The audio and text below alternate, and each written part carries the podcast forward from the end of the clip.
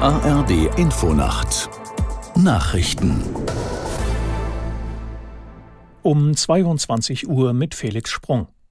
Die Hochwasserlage bleibt in einigen Regionen Niedersachsens wie Meppen und Pferden kritisch. Für Celle und die Gemeinde Winsen an der Aller verwiesen die Behörden auf besondere Gefahren. Aus der Nachrichtenredaktion Marei Beermann.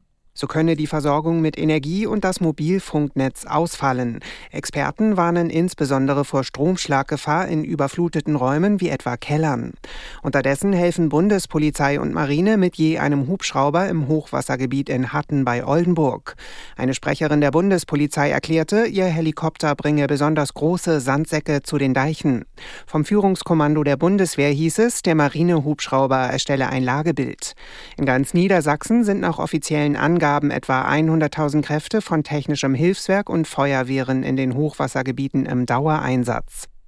Südafrika wirft Israel Akte des Völkermordes gegen die palästinensische Bevölkerung im Gazastreifen vor. Es rief deshalb den Internationalen Gerichtshof in Den Haag an. Aus der Nachrichtenredaktion Ulrike Ufer. In seinem Antrag argumentiert Südafrika, mit seinem Vorgehen wolle Israel Palästinenser im Gazastreifen als Teil einer größeren ethnischen Gruppe vernichten. Die israelische Regierung wies die Vorwürfe so wörtlich mit Abscheu zurück.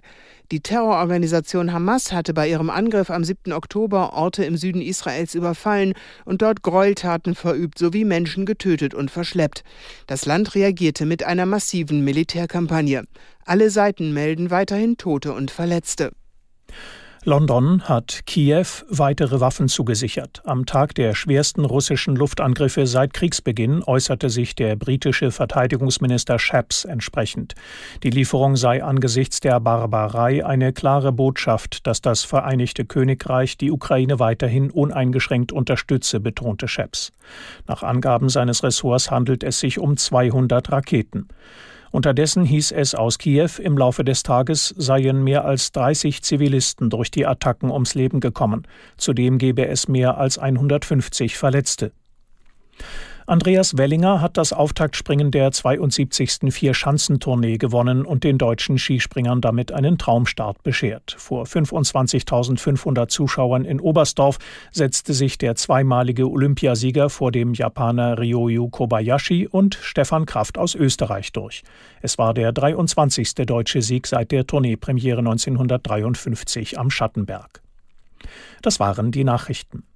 Das Wetter in Deutschland in der Nacht wechselnd bis stark bewölkt, teils schauerartiger Regen und Gewitter 9 bis 1 Grad.